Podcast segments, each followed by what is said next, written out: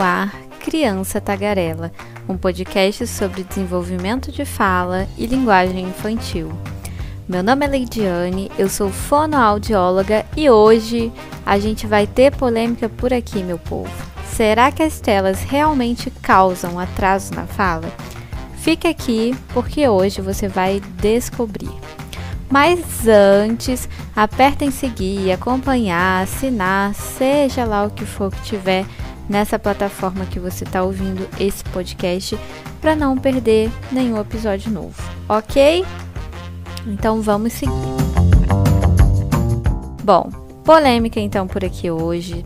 Vamos falar sobre telas na infância e mais especificamente se essas telas elas podem, né, realmente causar um atraso na fala. Esse tema é um tema que está assim cada vez mais né, em debate, em discussão, porque a gente tem um crescente acesso de crianças a smartphones, aos tablets, que são as mídias, né, que a gente chama de mídias interativas, que a criança vai lá com o dedinho, né, e passa, escolhe o que ela quer assistir, o que não quer assistir, e tudo isso foi agravado durante a pandemia, porque as crianças ficavam em casa, os pais ficavam em casa, não tinha muito o que fazer. Então, tudo isso foi agravado nessa época.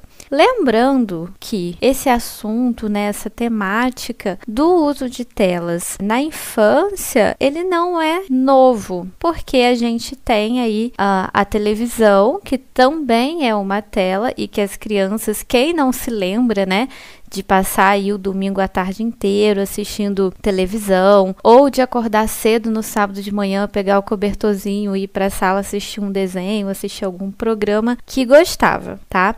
Então a gente tem a tela, que não é algo novo, mas ela tem agora uma nova roupagem, porque a televisão, ela não é uma mídia interativa. A gente assistia, né, o que estava passando naquele momento. Então, enquanto crianças, a gente acompanhava muitos programas que às vezes não era o nosso favorito, Uh, os desenhos que não eram. Eu amava Scooby-Doo. não sei se vocês também gostavam, mas eu amava Scooby-Doo. Era um dos meus desenhos favoritos. E eu ficava ali naquela animação, naquela ansiedade, esperando a hora que ia passar Scooby-Doo. Enquanto isso, eu ia assistindo outras coisas. Hoje em dia, com as mídias interativas, a gente tem que tudo está na palma da mão, né? A criança, ela pode ter acesso a praticamente qualquer coisa que ela desejar. Tem um estudo que eu vou deixar, inclusive, a referência na, na descrição desse episódio. Todos, tudo que eu citar aqui, a referência vai estar na descrição do episódio, tá?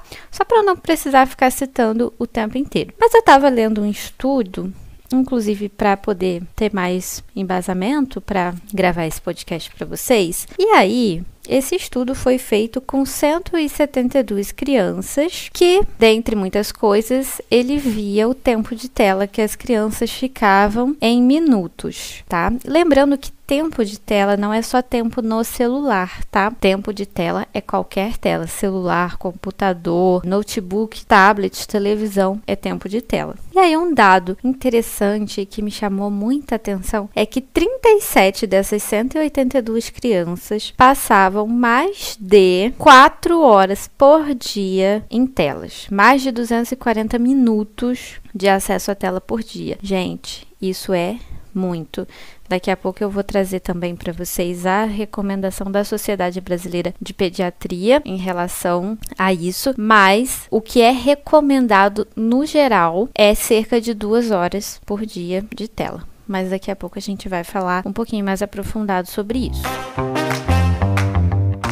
Então vamos para esse que é realmente o tema do nosso episódio telas, elas podem causar ou não atraso na fala. Primeiro, a gente precisa pensar o que é que a gente precisa fazer quando a gente é bebê, né? O que que um bebê precisa fazer? Qual habilidade ele precisa ter para que daqui a pouco ele comece a falar? A fala, ela não é uma habilidade isolada ela depende de outras habilidades acontecendo, outras habilidades surgindo e também de outras coisas que não é só essa capacidade de falar, de emitir som, de emitir palavras.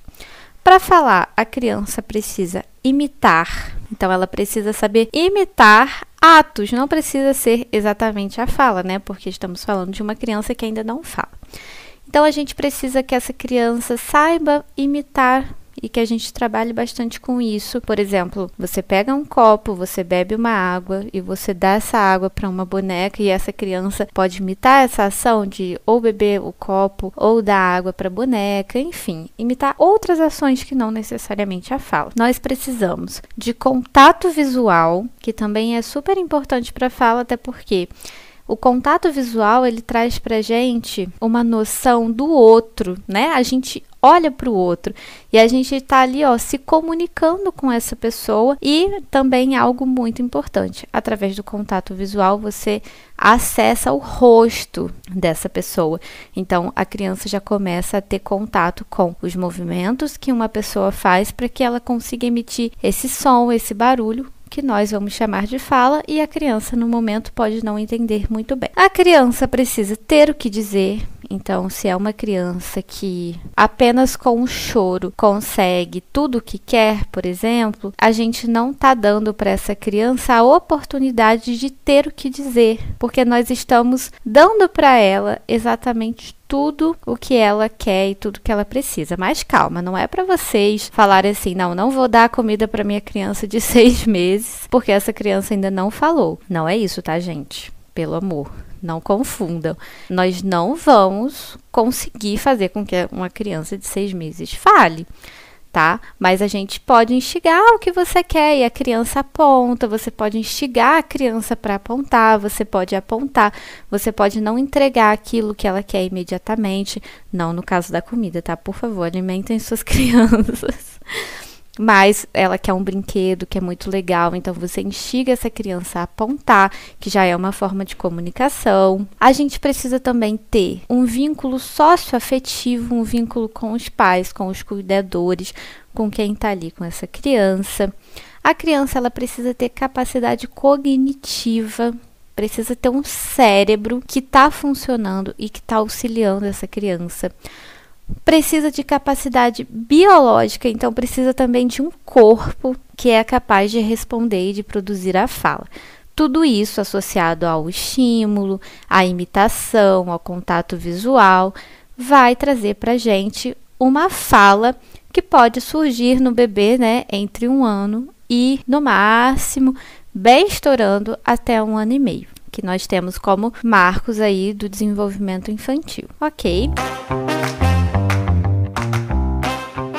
A gente pensa então em uma criança que está muito exposta às telas no dia a dia, lá assistindo os vídeos uh, no YouTube, por exemplo, que é algo que as crianças fazem muito, ou que assistem muitos desenhos, a gente perde muita interação com os outros, com o meio, com a brincadeira. Uma criança passa mais de quatro horas por dia assistindo telas, assistindo vídeos, enfim. Essa criança, ela tá quatro horas por dia fazendo uma atividade que pode ser uma atividade muito passiva. Fica lá, assistindo, passando o programa, ou assiste na televisão mais passivamente, né?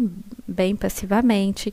Então ela tá lá quatro horas que ela não tem que se preocupar com imitação, não tem que se preocupar com contato visual, não pensa em ter o que dizer porque as necessidades dela estão ali todas sendo atendidas, porque a necessidade naquele momento é o vídeo, né? É a musiquinha, é assistir algo. Vínculo socioafetivo. Muitas vezes essa criança fica assistindo sozinha, né, essa tela. A gente perde esse momento do vínculo socioafetivo.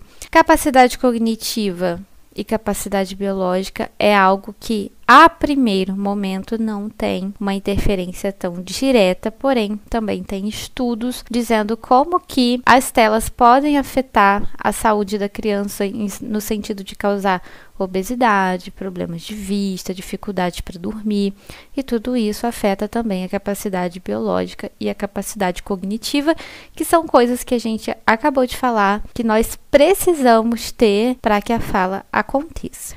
Então, uma criança está lá quatro horas por dia assistindo a sua tela, sem nada disso acontecendo por dias. Não é um acontecimento isolado, né? É a junção, vários dias. E essa criança ela começa a ficar irritada quando não tem esse estímulo. Então a gente, o adulto, né, a pessoa vai dando mais e mais e mais para essa criança essa tela.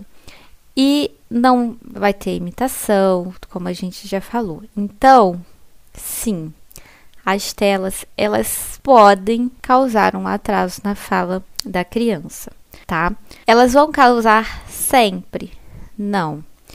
É, elas vão não causar? Também não. Elas podem sim causar atraso na fala, mas isso vai depender de muitos fatores. Como a gente pode pensar em programas que sejam interessantes para a criança realmente e, mais importante de tudo, ter a mediação de um adulto ali fazendo uma estimulação, conversando, falando, ah, vamos imitar esse animal que está passando nessa tela, vamos imitar, sabe?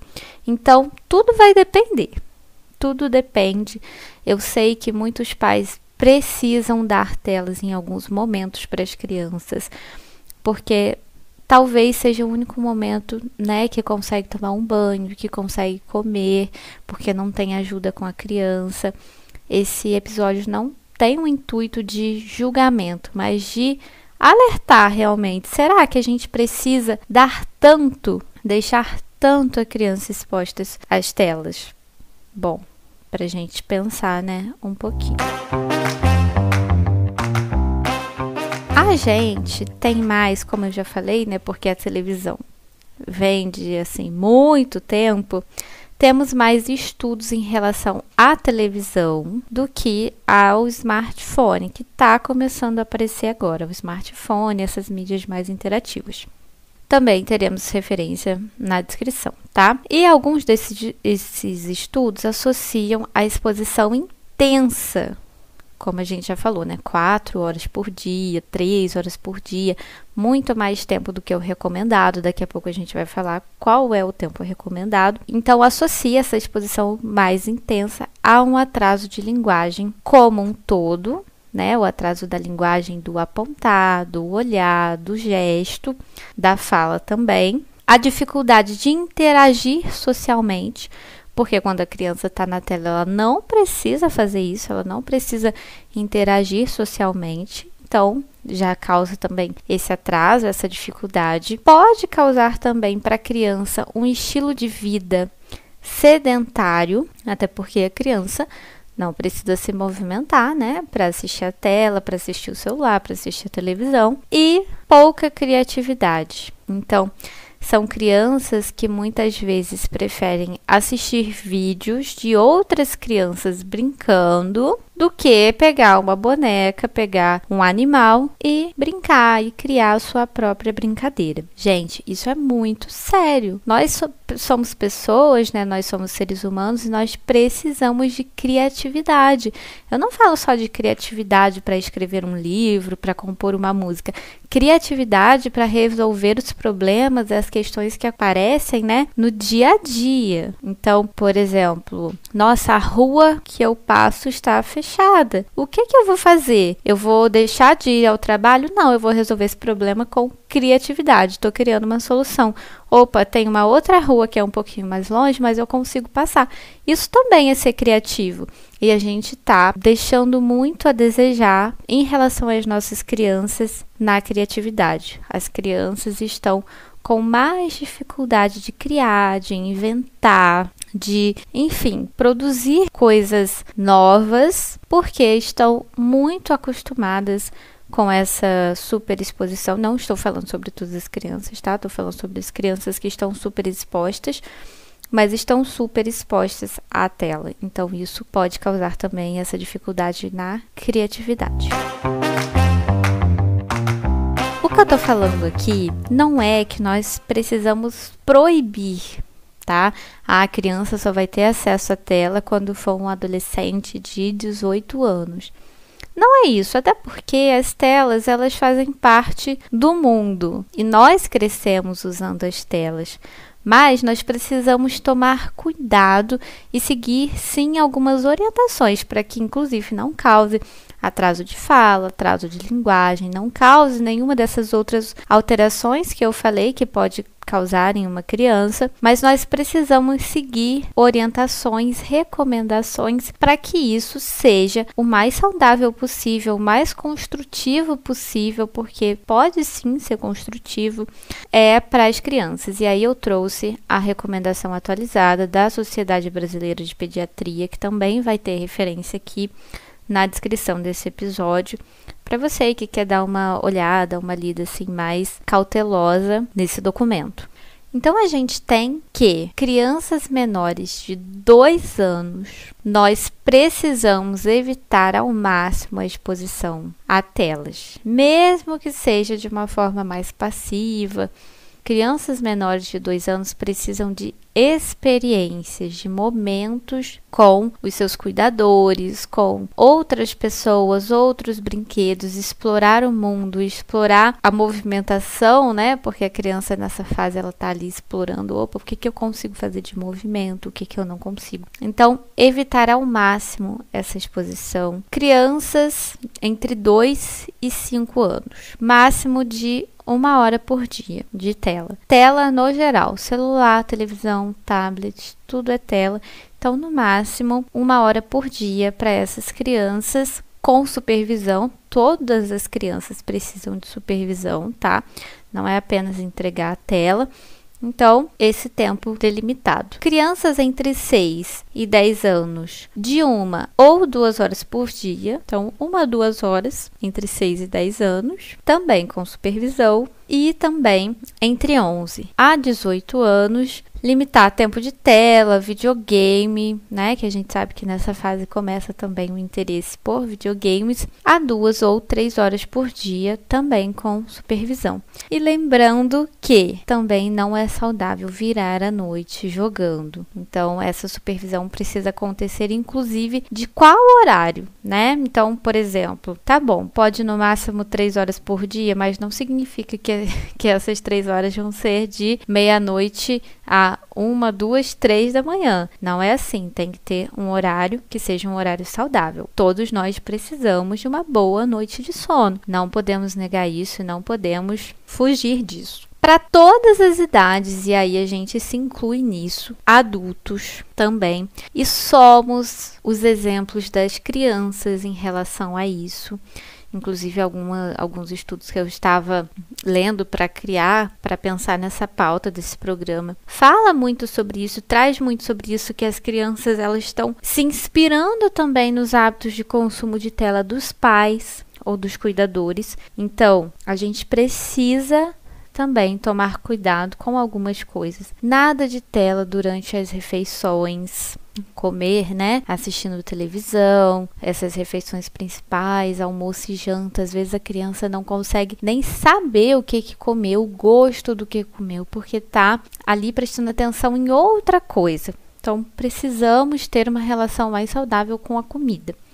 E essa aqui, eu confesso que para mim também é uma dificuldade. Desconectar de uma a duas horas antes de dormir, desconectar das telas, né? Essa aqui para mim é, é a que mais assim pega, eu confesso, porque nós estamos muito acostumados e acaba que às vezes a gente deixa para resolver algo à noite ou assistir uma série antes de dormir para pegar no sono, enfim, mas estamos aí na tentativa. Além de tudo, não é só a gente, né, falar com a criança, olha, você só pode ficar duas horas por dia, tá? E deixar a criança pelo resto do dia sem ter nenhuma atividade para fazer. A gente precisa oferecer alternativas para essas crianças, como atividades esportivas, né, algum exercício, ao ar livre, é, algo em contato com a natureza, ou uma, uma brincadeira.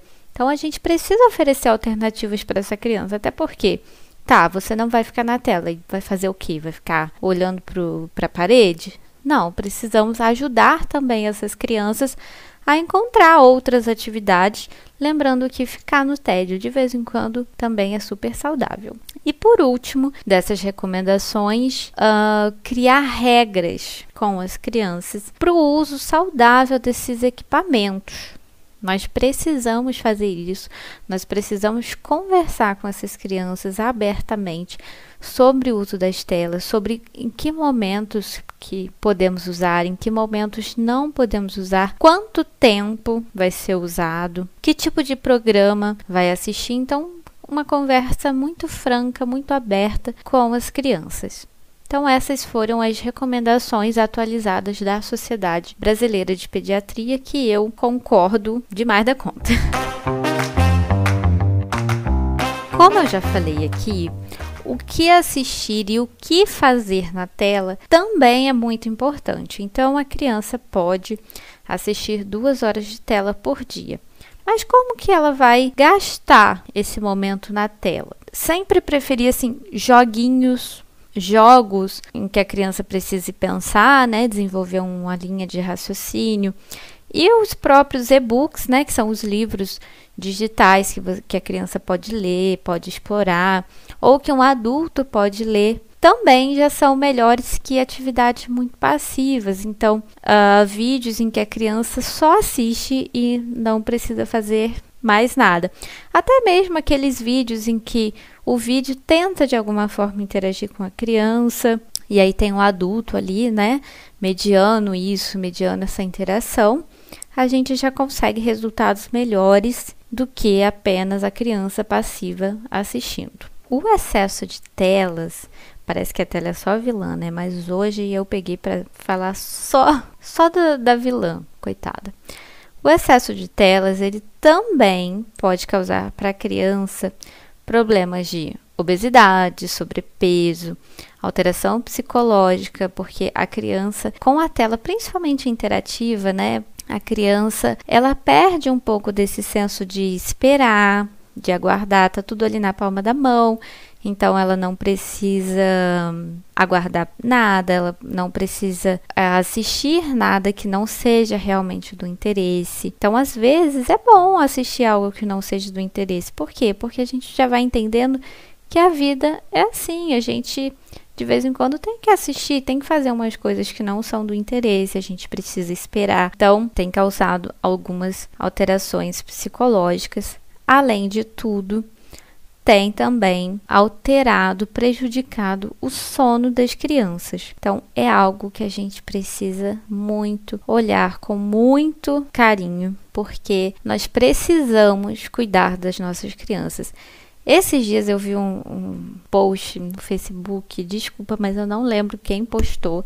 Se a pessoa que postou lembrar ou lembrar a fonte ou alguém souber a fonte, por favor, me fala para eu atualizar aqui. Não lembro quem postou, mas alguém fala assim: para a criança aprender a cozinhar, aprender a usar um fogão, a gente ensina. Para aprender a dirigir, precisa aprender, né? A criança precisa de alguém que ensine também e precisa ter a idade, que é 18 anos. Por que que o celular a gente simplesmente entrega para a criança? Por que que a gente não conversa com ela?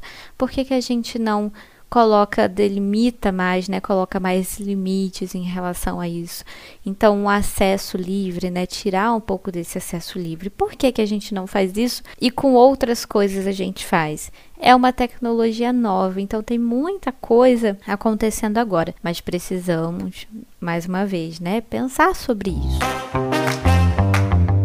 Bom, então, resumindo tudo isso que eu falei, aproveitei para falar um pouquinho sobre o atraso de fala, sobre o que, que a gente precisa fazer para falar. Trouxe também recomendações da Sociedade Brasileira de Pediatria, porque não é só falar que não pode dar tela para as crianças, a gente né, eu tentei trazer recomendações mesmo mais práticas do que fazer em relação a determinada idade e falamos um pouquinho do que, além de atraso de fala, que as telas podem causar, que não é só atraso de fala, não é só atraso de linguagem.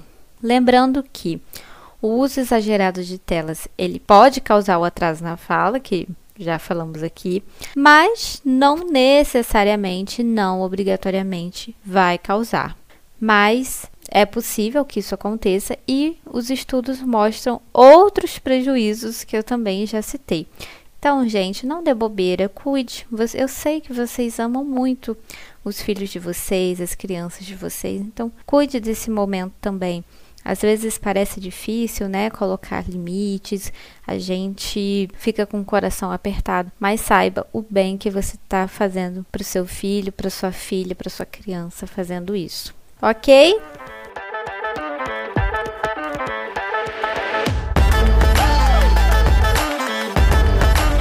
No meu Instagram, arroba você encontra o meu contato. Caso essa criança esteja com a fala atrasada, você precisa ali de algumas orientações em relação a isso, então meu contato está lá. E se você gostou desse episódio, de alguma forma ele foi útil para você, manda para alguém que você acha que pode ser útil também, manda para o pai, para a mãe, para a tia, para a avó de alguma criança que você acha que está precisando ali diminuir um pouquinho a exposição a telas. Tá bem? Adorei a sua companhia hoje. Muito obrigada por me ouvir, muito obrigada por estar aqui. Esse é o episódio número 5. Uau! Já temos 5 episódios. E até a próxima.